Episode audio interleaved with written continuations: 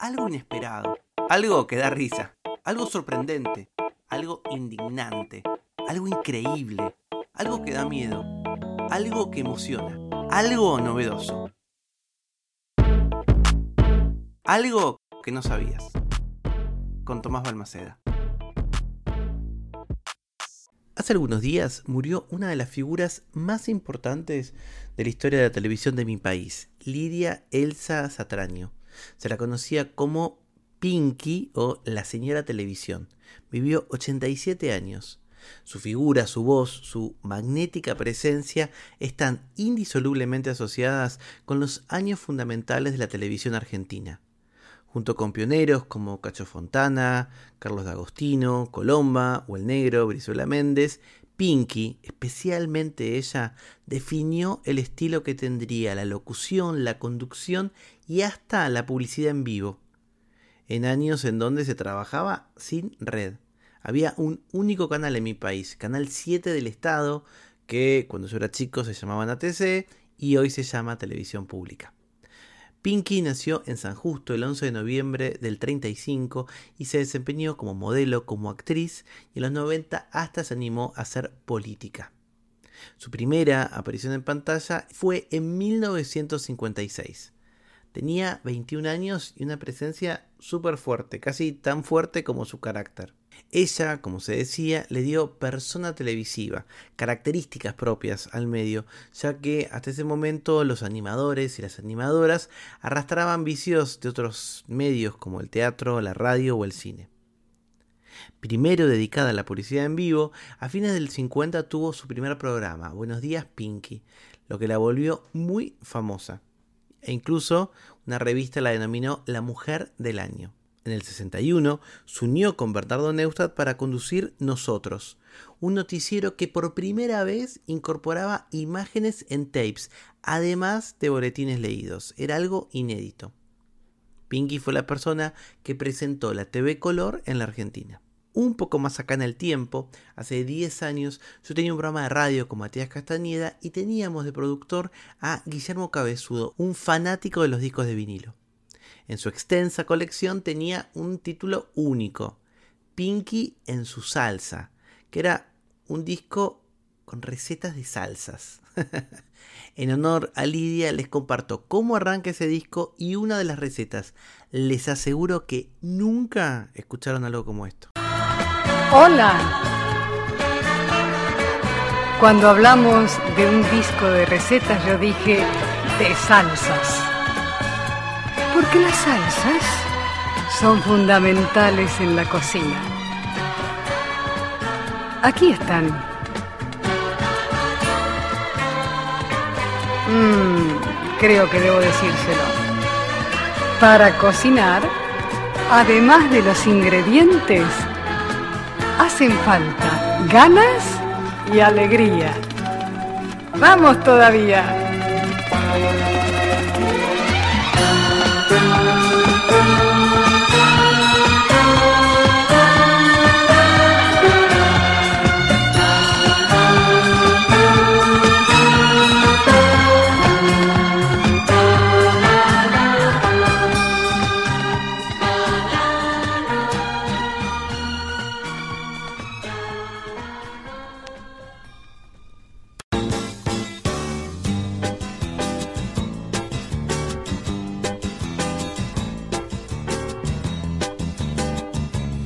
Salsa caliente de manzanas.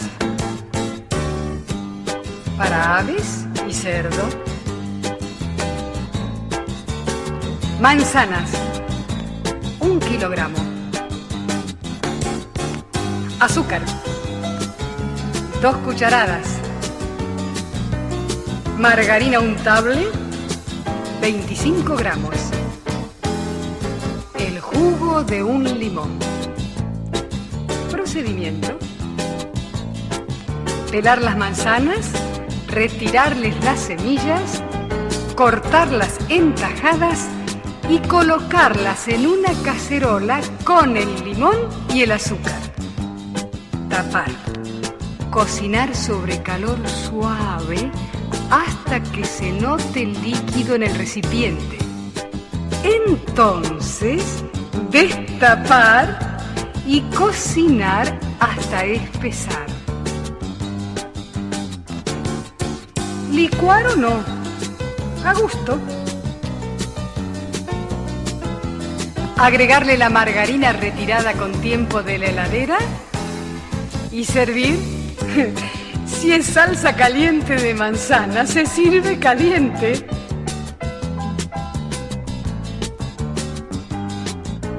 Bueno, quizás conocías la receta de esta salsa, pero esto es algo que no sabías. La ensalada César fue creada casi por casualidad. Ni en la Roma antigua, ni en Francia, ni en un lugar súper sofisticado. La ensalada más famosa del mundo fue creada en Tijuana, en la frontera entre México y los Estados Unidos. Fue en el hotel y restaurante César, que era de Cesare César Cardini. Después de emigrar hacia los Estados Unidos desde Italia en la década del 10, en 1910, Cardini abrió un restaurante en Sacramento y luego otro en San Diego, los dos en California. Pero cuando apareció la prohibición del alcohol, la ley seca, se mudó del otro lado de la frontera, a Tijuana, en 1920, y en 1927 abrió su negocio. La hija de César, Rosa, que murió en 2003, solía contar durante décadas la historia sobre cómo su padre inventó el plato que lleva su nombre. Fue el 4 de julio de 1924. Dice la leyenda que el restaurante estaba teniendo tan buenas ventas en el día de la independencia de los Estados Unidos que comenzó a quedarse sin ingredientes. Para salvar la situación, Cardini improvisó un plato con hojas de lechuga, yema de huevo cruda, queso parmesano y algunas sobras. Y con eso creó algo increíblemente delicioso. A lo largo de la década del 20, hordas de estrellas del cine estadounidense acudieron a Tijuana tras la prohibición del alcohol en su país y la noticia de la ensalada pronto se esparció en la elite Hollywood. Clark Gable, John Harlow están entre quienes viajaron a probar la crujiente lechuga aderezada de César. En su libro Julia's Child Kitchen, la afamada chef estadounidense Julia Child, describe una de las primeras memorias de su restaurante, cuando con sus padres fue hasta César, desde su casa en California en la década del 20, y pudo ver a Cardini preparar su creación frente a su mesa. Era la sensación de ensalada de costa a costa, escribió Child. Hubo incluso rumores de su éxito en Europa. De hecho, el éxito de la ensalada pronto se extendió desde México y California a todo el mundo. En la década de 40, la revista Gourmet lo llamó el punto gastronómico culminante del momento. Y en 1953 fue coronada como la mejor receta originaria de América en 50 años por la Sociedad Internacional de Epicúreos de París. Los Cardini empacaron nuevamente y se mudaron de Tijuana a Los Ángeles, en donde patentaron su famosa ensalada en 1948. Aún hoy es vendida como aderezo César Cardini. Pero mientras la marca está sentada en Estados Unidos, el restaurante que inspiró el plato y sus raíces permanecen en Tijuana.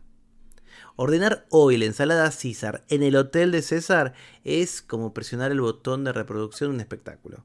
La ensalada César no es ahí una receta, es una coreografía, un baile lento entre el aderezo cremoso y la lechuga romana. El espectáculo comienza cuando el camarero se aproxima con el carrito de ensaladas.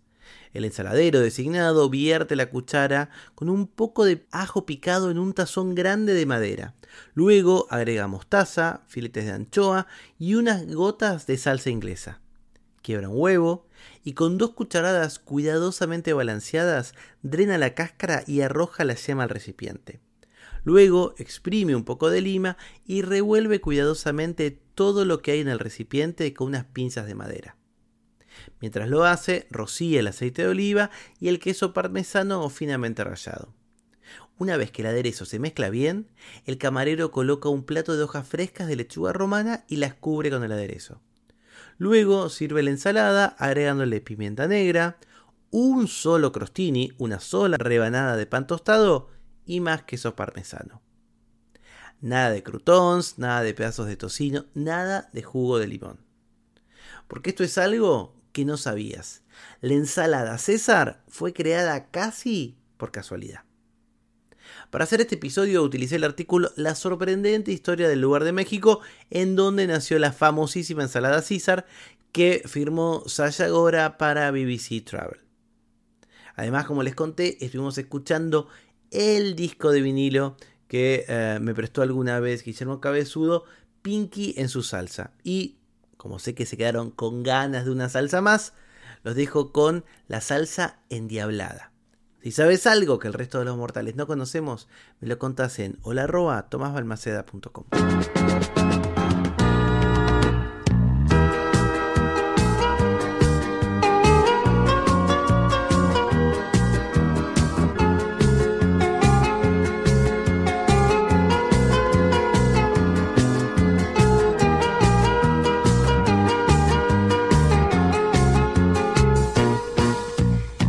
Endiablada. Endiablada. Especial para carnes a la parrilla de todo tipo. Ingredientes. Dos yemas de huevo duro. Ají picante. Un trocito. O una guindilla una pizca de azafrán, de jengibre y de nuez moscada. Vinagre de vino, tres cucharadas. Sal, pimienta, aceite, 300 gramos. Poner en un tazón las yemas y reducirlas a puré con un tenedor.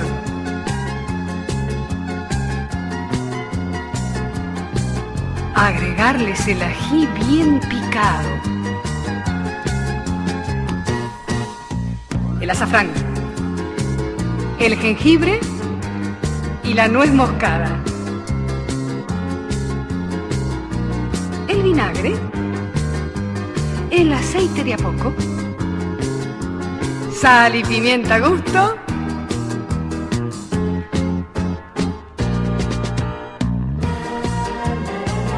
¡Ya está!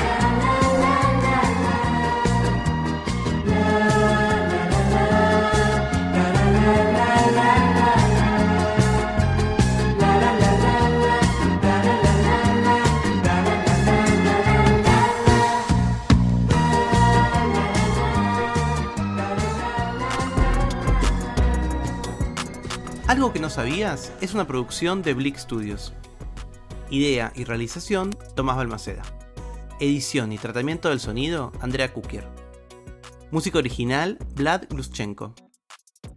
Nos vemos mañana con algo que no sabías.